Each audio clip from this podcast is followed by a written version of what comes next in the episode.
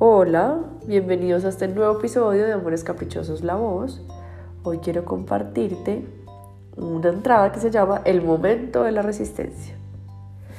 Un momento después de haber sacado a la luz lo que había oculto, empieza en todo proceso de ampliación de conciencia lo que llamamos el momento de resistencia.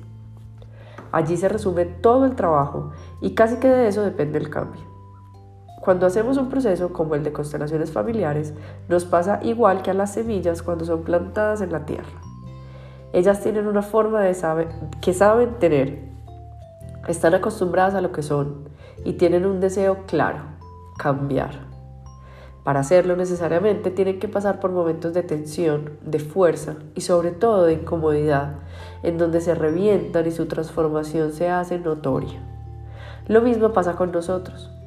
Después de que ponemos en la luz aquello que no nos estaba permitiendo avanzar, el sistema, generalmente nuestra familia, empieza a reaccionar y allí es donde la incomodidad toma lugar. No es fácil, ni para el que está en el proceso de conciencia, ni para el sistema, porque la verdad el cambio es amenazante y algo podría salir mal. Por esto nos molesta tanto por esto, siempre al terminar una constelación, acordamos una siguiente cita más o menos en un mes para ponerle un buen lugar y para darle el espacio a esta incomodidad y tensión y tratar de no abandonar el camino. Es en ese momento en donde hay dos opciones. O volvemos a donde estábamos, abandonamos el proceso y recobramos la aparente calma, o seguimos en la tensión sabiendo y teniendo la certeza de que al otro lado de ella estará ese cambio que tanto hemos estado anhelando. Ambas opciones son válidas. La primera promete seguir como estábamos, pero de una manera diferente, porque ahora no somos inocentes, pero sabemos de qué se trata todo. Es entendible, a veces no hay permiso para cambiar, para relacionarse de manera diferente, para ser aquel elemento de la familia que pone la dinámica patas arriba, sin que se le haya preguntado a cada miembro si así lo quiere o no. A veces no es fácil ser libre entre tanto miedo y tanto dolor. A veces no es fácil decirle sí a la vida cuando hemos estado acostumbrados a recibir muchos no. La segunda opción promete la libertad. Punto. Recuerdo cuando fue mi gran momento de elegir entre estas dos opciones. Por un microsegundo o un poco más que eso, quise devolverme para la casa de mi mamá y buscar sus brazos.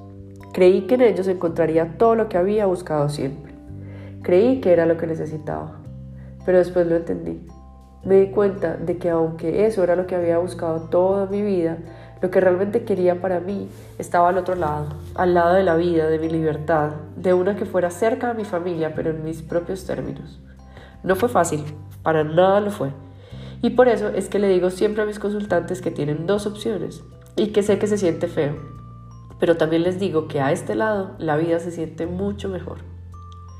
Es un asunto simple, aunque no necesariamente fácil de lograr. Por eso siempre es necesario tener una intención clara y sobre todo meterle mucho amor del bueno a aquello que sabemos tendremos que recorrer para abandonar el capricho de quedarnos en lo conocido. Con esto termina la entrada que se llama El momento de la resistencia. Esta es una parte muy importante de todos los procesos de ampliación y espero que esta entrada te haya servido para tener un poco más de claridad acerca de lo que te pasa. Que la disfrutes, que hayas encontrado cosas bonitas en ella y un abrazo muy grande.